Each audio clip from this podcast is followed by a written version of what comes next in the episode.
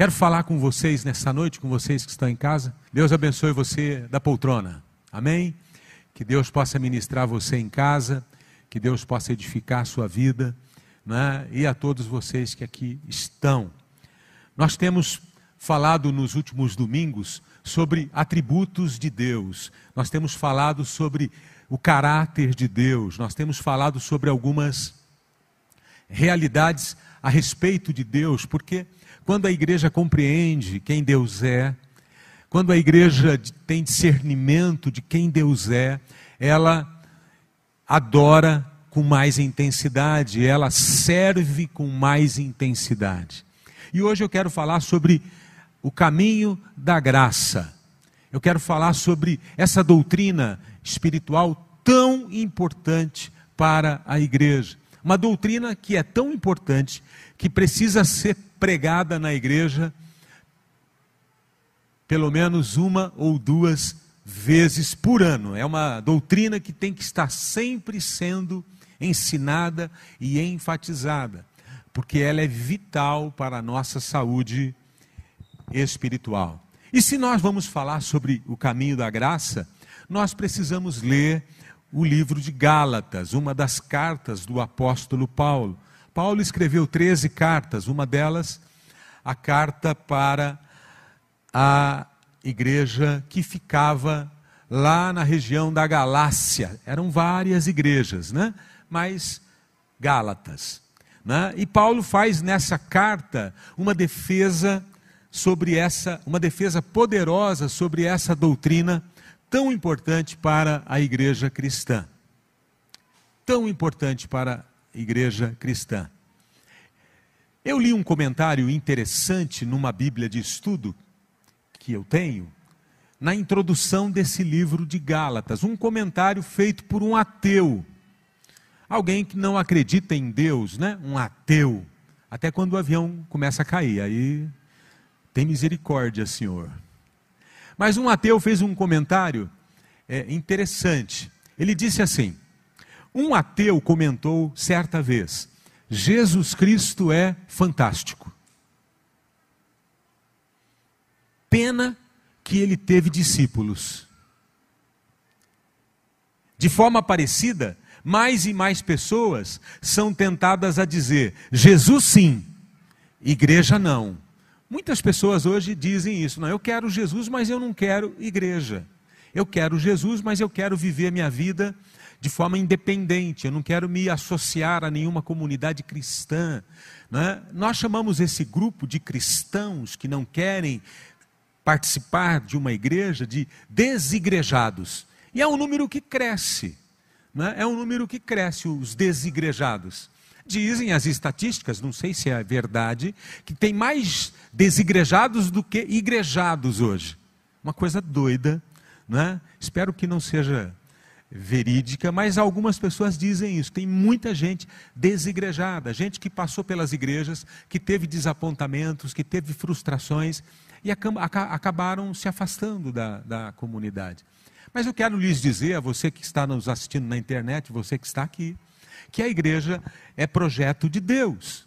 Que a igreja tem problemas, sim, que a igreja não é perfeita? Sim, porque ela é composta, formada por pecadores, homens e mulheres que estão no caminho da graça. A igreja não é lugar de gente perfeita, a igreja é lugar de pecadores arrependidos. Então, a carta aos Gálatas vai nos apontar esse caminho, é? vai nos mostrar esse caminho. Acho que o comentário desse ateu, que eu não sei quem é e também não quero conhecer, talvez seja um pouco maldoso, talvez seja um pouco exagerado, Porém, é preciso reconhecer que o cristianismo de nossos dias anda precisando de uma nova reforma espiritual. Né? A igreja do século 21, ela precisa se redescobrir. Porque quanto mais tempo, quanto mais tempo estamos do ano zero, quanto mais tempo, quanto mais distantes estamos do Mestre, mais riscos nós corremos de confundir aquilo que o Mestre disse. Nós corremos o risco do cristianismo não ter nada a ver mais com o Cristo que viveu aqui no ano zero. E trouxe lá a sua e plantou lá a sua igreja. Então eu não tenho dúvida, e é nisso eu concordo com o nosso amigo ateu, que é preciso reconhecer que o cristianismo precisa de uma reforma. Precisa reavaliar seus valores, sua maneira de ser igreja, sua mensagem, seu discurso. A igreja precisa de renovação, renovação espiritual. A igreja precisa de um avivamento, e o avivamento está vindo.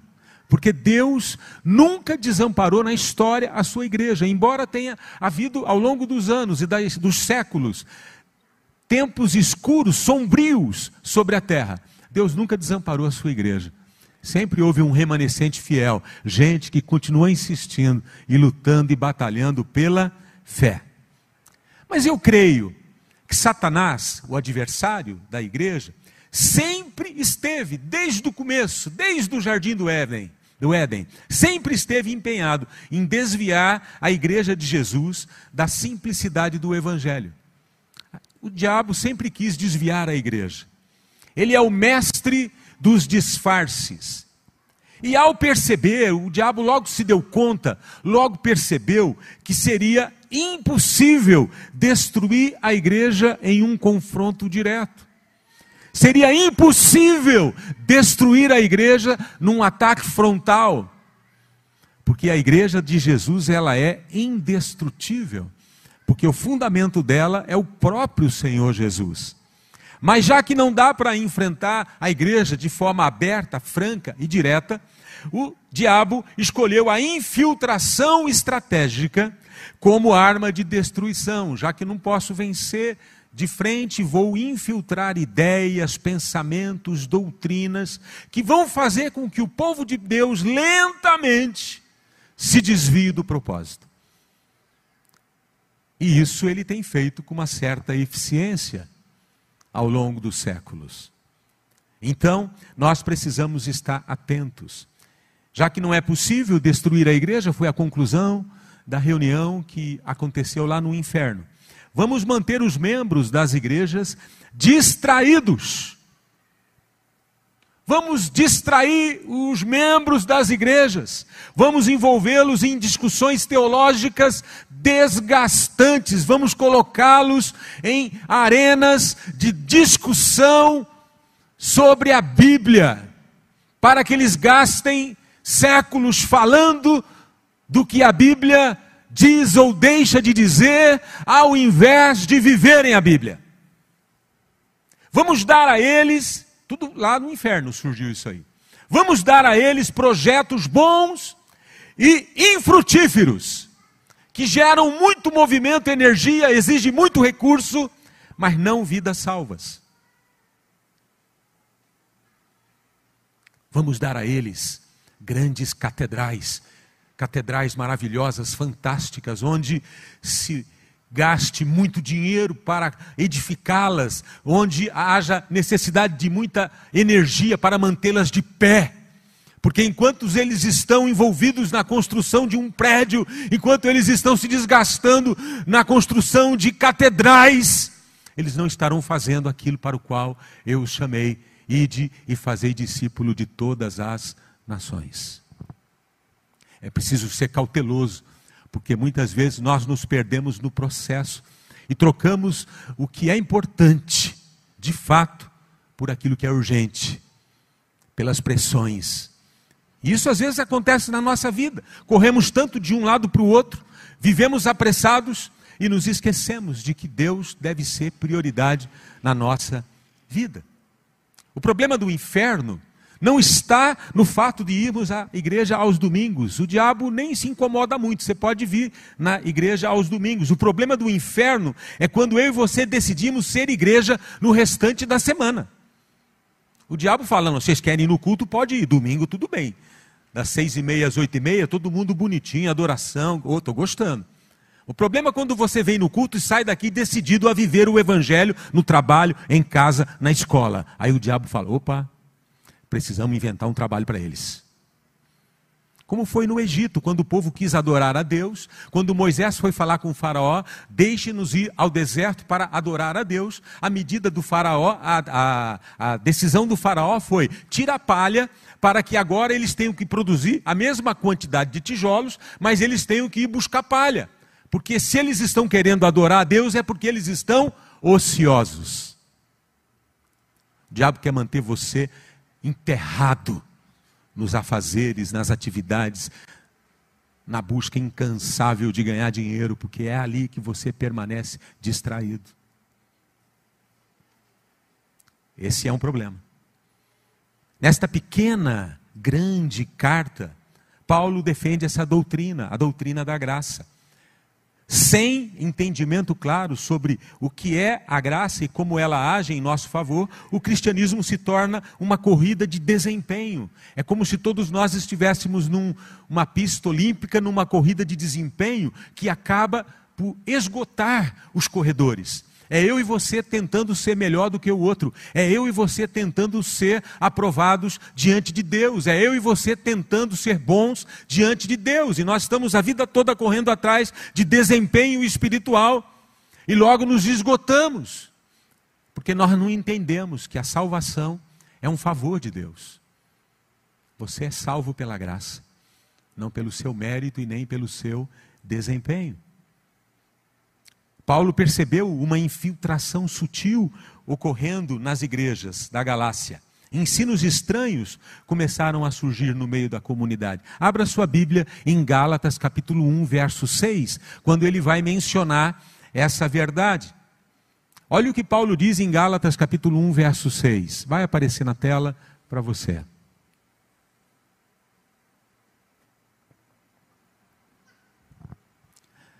Admiro-me de que vocês estejam se afastando tão depressa daquele que os chamou por si por meio da graça de Cristo.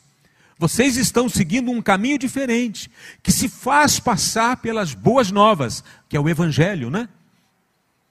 Vocês estão seguindo um caminho diferente. Estou admirado, Paulo diz, que vocês estejam abandonando o caminho da graça eu lhes preguei esse evangelho há tão pouco tempo. Eu lhes ensinei que a salvação é pela fé. E em tão pouco tempo vocês estão querendo voltar ao passado. Esse caminho que vocês estão abraçando, que alguns estão anunciando aí entre vocês, é um caminho diferente daquele que eu lhes ensinei. Parece bom. Esse caminho diferente parece bom, tem uma aparência de piedade, mas é destrutivo para a vida espiritual de vocês. Que caminho seria esse? Que ensino, que doutrina seria essa que incomodou tanto Paulo, a ponto de levá-lo a escrever uma carta para enviar para aquela igreja? Que doutrina ou que ensino estavam introduzindo na igreja? No verso 2, no capítulo 2, verso 16, Paulo nos fala, ou fala para os Gálatas e para nós de forma indireta, qual era a mentalidade ou o ensino que estava acontecendo. Paulo diz assim: sabemos que ninguém é justificado pela prática da lei, mas mediante a fé em Jesus Cristo. Assim nós também cremos em Cristo Jesus, para sermos justificados pela fé em Cristo, e não pela prática da lei, porque pela prática da lei ninguém será justificado. No capítulo 5, verso 2 e 3, fica mais claro. No capítulo 5, verso 2 e 3, Paulo vai adiante. Ele diz assim: Ouçam bem, pessoal, o que eu, Paulo, lhes digo. Caso se deixem circuncidar, Cristo de nada lhes servirá. De novo declaro a todo homem que se deixa circuncidar que está obrigado a cumprir toda a lei. E no verso 4 diz mais: Vocês que procuram ser justificados pela lei, separaram-se de Cristo, caíram da graça.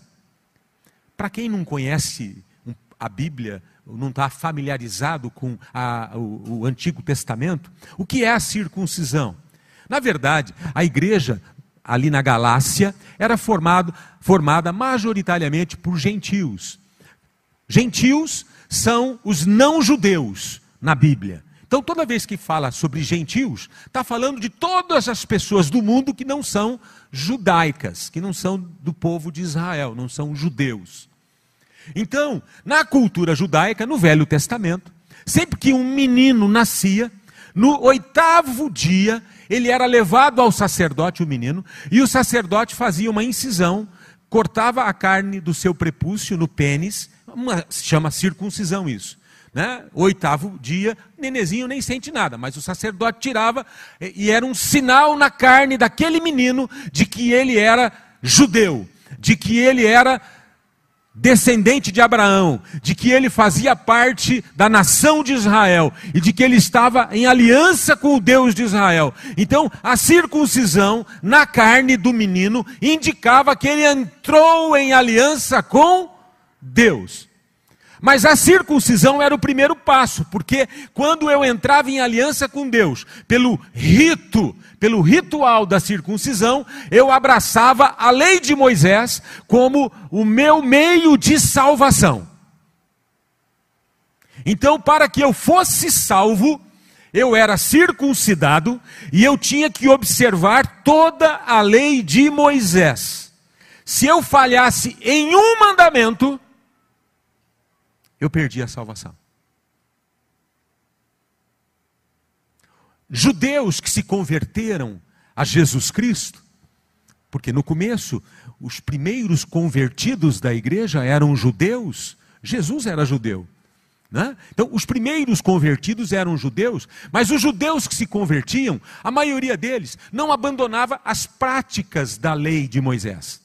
E eles chegaram lá na igreja da Galácia, os judeus, chegaram na igreja da Galácia e disseram para os membros da igreja: vocês aqui são da Galácia. Pessoal, se vocês querem entrar em aliança com Deus, todo menino ao oitavo dia vai ter que ser circuncidado. E vocês que já são adultos, que chegaram na igreja, vão ter que ser circuncidados também. Ai meu Deus. Paulo ouviu isso. E Paulo disse: não, isso não pode acontecer, porque o homem não será salvo por obras da lei, o homem será salvo pela graça, pela fé em Jesus Cristo. Porque Paulo, ele era um judeu, Paulo era um fariseu e Paulo era um rigoroso guardador da lei. E Paulo sabia que pela lei ninguém poderia ser salvo. A própria Bíblia vai declarar depois que pela lei ninguém pode ser salvo, porque você vai tropeçar em alguns dos mandamentos em algum momento da sua vida. Então a lei não era para a salvação. A lei tinha um propósito, revelar que o homem era pecador. E quando você se visse como um pecador, você apelaria para um Salvador. E esse Salvador foi Jesus. Então a lei queria apenas abrir a sua mente para que você pudesse desejar Jesus. A lei queria apenas convencer você de que você é um pecador e, como pecador, você precisa ter um Salvador. Essa é a visão que Deus estabeleceu. Então Paulo disse: pessoal, quem abraça a circuncisão nega a fé. Quem abraça a circuncisão nega a fé. Para Paulo, isso era muito grave. Não era apenas um detalhe, não era apenas um ritual qualquer, não. Aquele pequeno ritual de iniciação representava que você estava abraçando uma lei e não recebendo pela fé a salvação que Deus tem para você. Na doutrina que Paulo enfatiza, que é a justificação do pecador pela fé, a nova aliança não era baseada no merecimento ou na linhagem de sangue. O pai biológico levava o menino para o sacerdote. Então era uma linhagem sanguínea. E o que Jesus veio estabelecer não é uma linguagem de sangue. Jesus veio estabelecer uma linguagem pela fé. Nós somos o povo de Deus pela fé. Judeus, brasileiros, americanos, japoneses, corintianos, santistas e até palmeirenses. Porque a graça de Deus alcança todos. Deus alcança todos. E é pela fé. Nós somos a família de Deus pela fé. Diga comigo, pela fé. Seria a obra do Espírito em obra do Espírito Santo em nosso espírito e não na nossa carne. Isso é tão importante. A graça alcançaria a todos, sem restrições, sem nenhuma preocupação com parentesco, uma linhagem de fé e não de carne. Paulo percebeu a sutileza do diabo, a infiltração maligna, porque o diabo também ele vai se apresentar com algumas coisas que têm um certo apego emocional. Afinal de contas, a circuncisão fazia parte da história de Israel. E ele vem de forma sutil, querendo fazer com que o povo de Deus abrace o judaísmo de novo, através dessa doutrina. Uma doutrina que coloca nas mãos do homem o suposto poder de obter sua própria salvação, através de um ritual de aliança. Sabe, meu irmão, a nossa salvação não é alcançada pela observância de regras e de ritualismos. A nossa salvação é alcançada pela fé na pessoa de Jesus Cristo. E Paulo enfatiza isso de uma forma insistente até. Paulo sabia que a observância da lei falhara com Israel e falharia novamente nas mãos da igreja. Para Paulo, se o homem pode conquistar sua salvação ou fazer algo para merecê-la, isso não é graça. É pagamento pelo esforço, é mérito próprio. E isso não poderia ser tolerado naquela jovem comunidade, porque seria sua sentença de morte. A circuncisão seguramente dava um orgulho para aquele que era membro da linhagem de Abraão. Os próprios fariseus, que eram os religiosos mais rígidos nos tempos de Jesus, e foi esse grupo religioso com quem Jesus teve mais trabalho. É engraçado que Jesus não teve muitos problemas com prostitutas, adúlteros, pecadores, publicanos. Essa turma toda encontrou em Jesus uma oportunidade de vida. Mas os fariseus, os religiosos, os guardiões da lei, eles tinham muita dificuldade para se relacionar com Jesus, porque Jesus confrontava o orgulho que eles tinham, porque eles tinham um orgulho: eu sou circuncidado, eu sou discípulo de Moisés, eu sou o guardador da lei. Eles batiam no peito e diziam: eu sou melhor do que você. Porque é isso que a, o legalismo gera cristãos orgulhosos que se consideram melhores do que os outros. E Paulo não podia permitir que isso crescesse, essa erva daninha crescesse e se desenvolvesse no meio da igreja. Isso não poderia ser tolerado. O apóstolo repete o evangelho que tinha pregado aquela jovem comunidade. Gálatas capítulo 1, verso 4. Paulo já começa a sua carta dizendo para ele: pessoal, presta atenção, presta atenção. Jesus entregou sua vida por nossos pecados, a fim de nos resgatar desta presente era perversa, deste mundo mal, conforme Deus, nosso Pai, havia planejado. Aqui está na NVI, né? Jesus se entregou a si mesmo por nossos pecados, a fim de nos resgatar, segundo a vontade de nosso Deus e Pai. Ponto final. Esse é o Evangelho. Essa é a mensagem. Deus amou o mundo de tal maneira que deu seu único filho, para que todo aquele que nele crer não pereça, mas tenha vida eterna. Pois Deus enviou seu filho ao mundo não para condenar o mundo, mas para salvar o mundo dos seus pecados e dar a eles uma nova e abundante vida. Essa é a mensagem do evangelho. É isso que Paulo está querendo nos dizer. Como é que o pecador se torna justo? Crendo em Jesus Cristo. O que ele pode fazer para tornar-se justo? Confiar em Jesus Cristo. Não adianta tomar banhos de purificação, não adianta rituais externos de consagração, não vai funcionar a obediência estrita a regras e padrões, porque vez ou outra você vai tropeçar. A nossa salvação está alicerçada na fé e no selo do Espírito Santo em nosso coração. A justificação do homem, portanto, começa em Deus e termina em Deus. Deus decidiu pela nossa salvação ao enviar seu filho a este mundo para nascer como um homem. Ele nasce como um homem, ele vive como um homem, ele morre como um homem e ressuscita como um homem. E hoje, à direita do Pai, tem um homem que intercede pelo restante da humanidade. O primogênito, aquele que fez o que precisava ser feito para que nós tivéssemos vida e vida em abundância. Você pode dizer amém? É esse homem celestial, outrora carnal, encarnou-se, agora celestial, filho de Deus e filho do homem, que está assentado à direita do Pai nosso companheiro no sofrimento e na dor, nosso companheiro de lágrimas, porque foi homem como eu e você, sujeito às mesmas tentações, mas também nosso companheiro na vida, porque ele venceu o pecado, ele venceu o mal e ele está vivo à direita do Pai. E por isso eu e você somos mais do que vencedores, por aquele que nos amou. É o que a Bíblia diz. Aleluia. A igreja não pode se esquecer disso. A igreja não pode se esquecer dessa doutrina.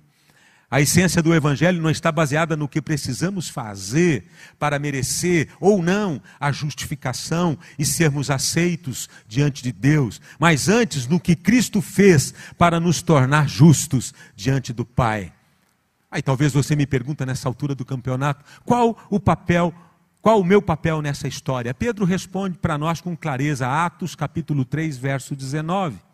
Paulo faz uma pregação, todo mundo fica compungido na linguagem bíblica, fica, fica assim, é, querendo saber o que fazer, e Pedro diz: arrependam-se.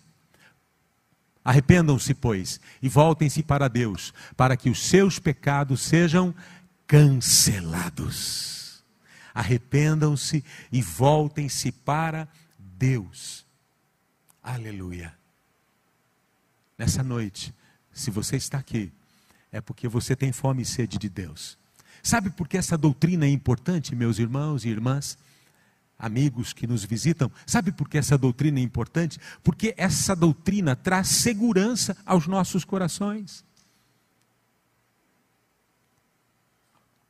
Nossa salvação não está baseada, lastreada em nosso desempenho espiritual mas está firmada no que Cristo realizou na cruz do Calvário. Pensa na arca de Noé, todo mundo sabe e conhece a arca de Noé. Pensa na arca de Noé. Muitos cristãos na igreja hoje em dia, eles estão na arca do lado de fora. Eles amarraram uma corda lá em algum lugar da arca, eles estão segurando nessa corda. E imagina a arca de Noé, aquela chuva, aquelas águas violentas, aquela tempestade, raios e trovões. E o cristão, ele está ali segurando na corda, pelo amor de Deus, não me deixa cair, Senhor, pelo amor de Deus, me... meu Deus, eu estou com medo, Senhor, e ele fica lançando para lá e para cá. Eu quero dizer uma coisa para você: você não está dependurado do lado de fora da arca, você está dentro da arca. Sobe e desce, mas você está lá dentro. A arca de Noé é uma figura de Jesus Cristo, assim como a arca salvou Noé e sua família, oito pessoas. Jesus Cristo é a arca que Deus preparou para salvar a humanidade. E quando você é convidado para entrar, meu irmão, você está firme nas mãos do Senhor. Pode sacudir para cá, para lá, mas você está lá dentro. Às vezes dá umas cabeçadas, mas você está vivo. Isso é graça. Ah, mas eu, eu meu desempenho está baixo. Deus fala: Jesus pagou o preço por você. Ah, mas eu sou tão fraco. Jesus pagou por você na cruz do Calvário. Se arrependa. Volte-se para Deus, volte-se para Deus, e os teus pecados serão cancelados, todos eles. Nossa salvação não depende da gente, mas dele. Louvado seja o nome do Senhor. A justificação do pecador tornou-se possível porque o justo filho assumiu o lugar dos pecadores. Olha o que diz Isaías capítulo 3, Isaías 53, verso 5. Mas ele, Jesus, foi ferido por causa da nossa rebeldia e esmagado por causa de nossos pecados, sofreu castigo para que fôssemos restaurados e recebeu açoites para que fôssemos curados. O castigo que nos dá paz foi lançado sobre Jesus Cristo. O remédio que cura nossas dores foi produzido por Jesus Cristo na cruz do Calvário. Pastor Ariovaldo Ramos disse certa vez: a cruz de Cristo demonstra o horror a que Deus a si mesmo se submeteu, para que você e eu pudéssemos continuar existindo diante do Pai. A cruz é o horror que Deus se submeteu para nos dar salvação. Quando nós olhamos para a cruz, a cruz é um lugar sangrento, a cruz, a cruz é um lugar de vergonha, a cruz é um lugar de humilhação. E Jesus, o Deus vivo, vai à cruz. O Criador se sujeita a ser condenado e morto pelas criaturas para salvá-las de sua loucura. Que Deus é esse? Que Deus que é todo poderoso, que num sopro poderia destruir tudo, que poderia nos deixar a nossa própria sorte, porque nós escolhemos viver longe de Deus.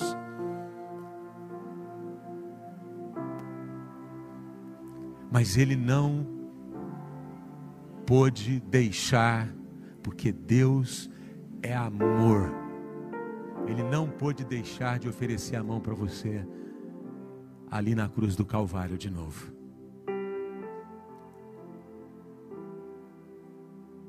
Isso é graça. Isso é favor de Deus. A nossa justificação, portanto, não tem nada a ver comigo e com o que eu faço ou deixo de fazer, mas tem tudo a ver com o que Cristo fez. Deus não tinha obrigação de fazer assim, mas felizmente para nós foi esse o caminho que Ele escolheu o caminho da graça. Ao perceber a nossa dificuldade, Ele se ofereceu para nos ajudar. Isso nos dá segurança, meu irmão. Minha salvação não depende de mim, mas antes da graça de Deus para comigo. Paulo diz em 1 Coríntios 6,20: Vocês foram comprados por alto preço, foi pago. Você foi comprado, diga comigo, eu fui comprado. Sabe, meus irmãos, essa é uma afirmação tremenda. Se as escrituras afirmam que fomos comprados, é porque tínhamos um antigo Senhor que de alguma maneira controlava a nossa vida e nosso destino.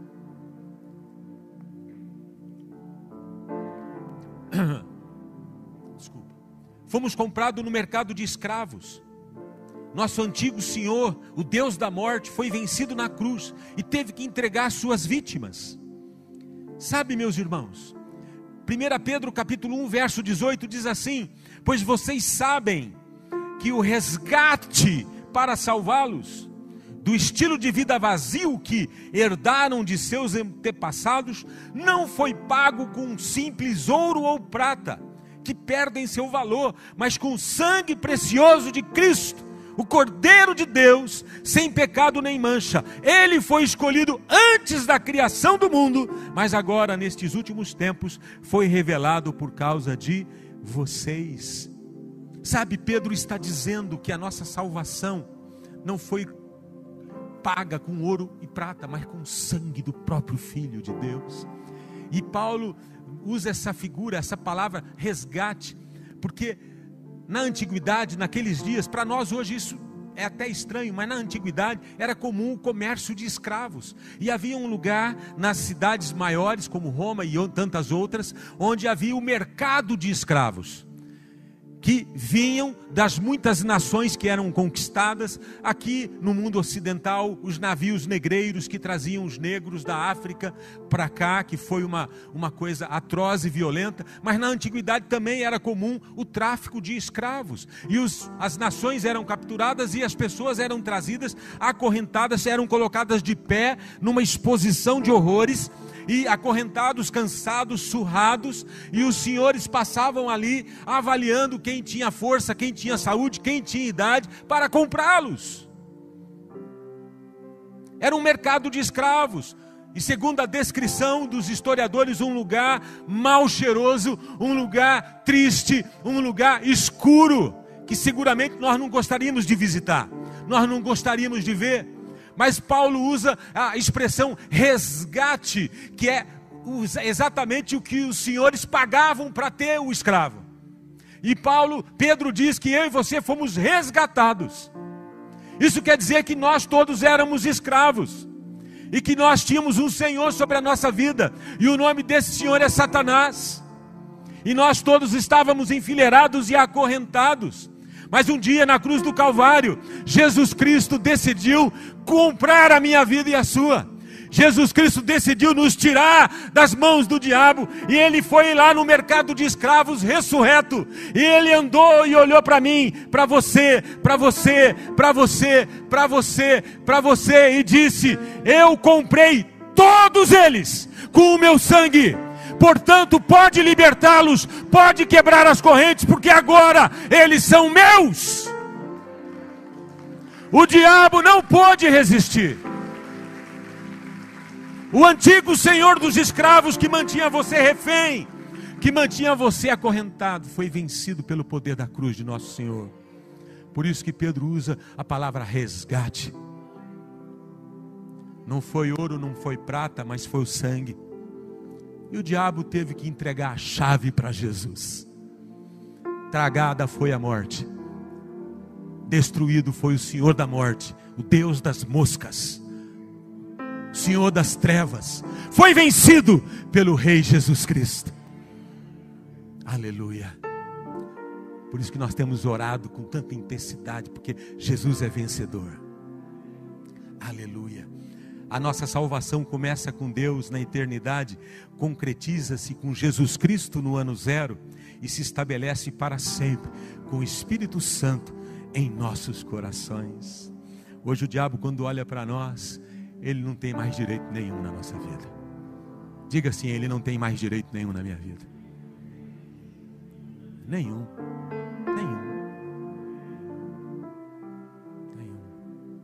Se o diabo amanhã cedo bater na sua porta, a hora que você abrir, Jesus vai falar: já tem dono. Já tem dono. Que você não tem mais direito. É isso. Nós precisamos aceitar essa verdade. Né? Nós precisamos crer nessa verdade. Olha o que está escrito em 2 Coríntios capítulo 1, 21. Ora, é Deus que faz que nós e vocês permaneçamos firmes em Cristo. Ele nos ungiu, ungiu, é, selou, nos selou como sua propriedade e pôs o seu espírito em nossos corações como garantia do que está por vir. Aleluia. Você, meu irmão, minha irmã,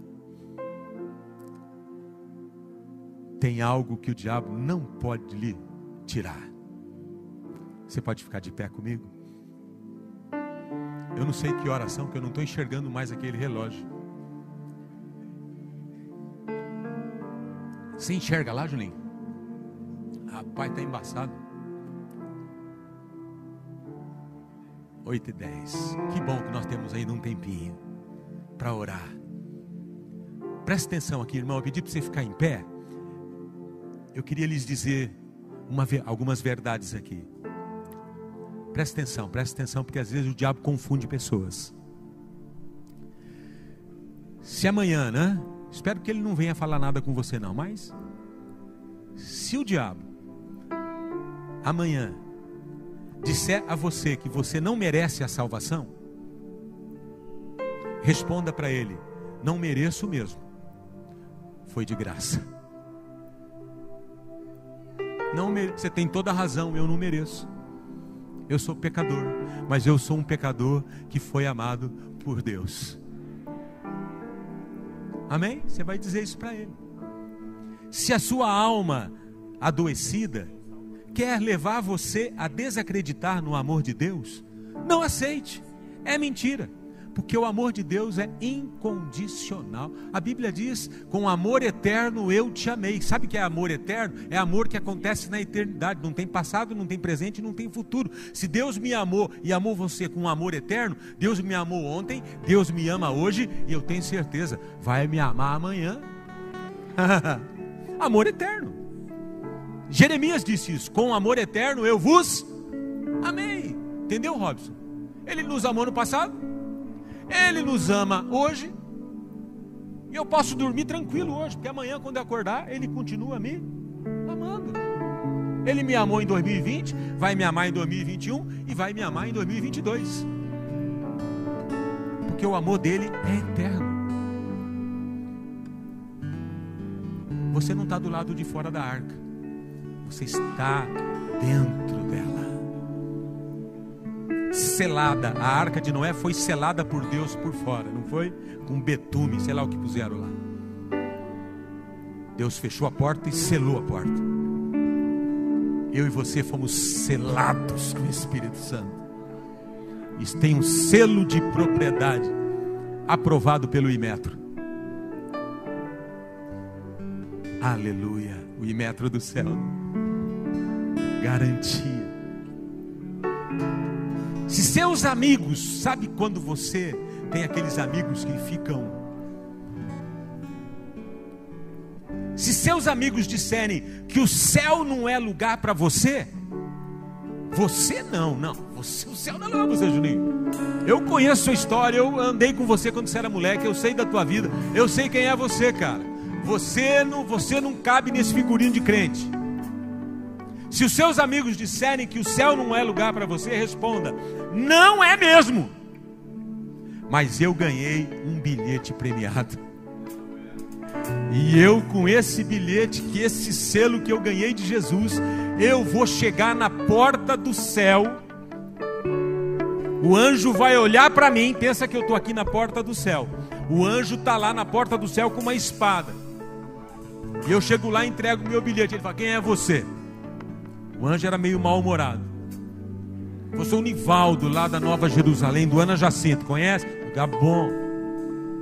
O anjo não está querendo deixar eu entrar. Eu dou uma olhada por cima dele e vejo Jesus lá. Eu. Aí Jesus vai gritar lá: Deixa ele entrar. Eu morri por ele. É meu amigo. Vem para a festa, Nivaldo. Eu vou entrar com tudo. Vou entrar com. O anjo vai ter que bater continência. O anjo vai ser amigo do homem? Por favor. Você conhece aquele? Você conhece aquele homem? De vestes brancas? Lógico que eu conheço. Eu entreguei minha vida para ele. Vai, meu filho. Porque não é o que eu fiz, não é a minha história, é o que ele fez por mim. É o que ele fez na cruz por mim e por você. Pensa num amor como esse. Diga assim: Eu tenho um bilhete premiado. Diga assim: Eu sou amigo do homem. Eu e ele somos um. Jesus é um com você. Jesus te ama profundamente. Você pode ter falhado ontem, mas hoje ele te levanta e te sustenta.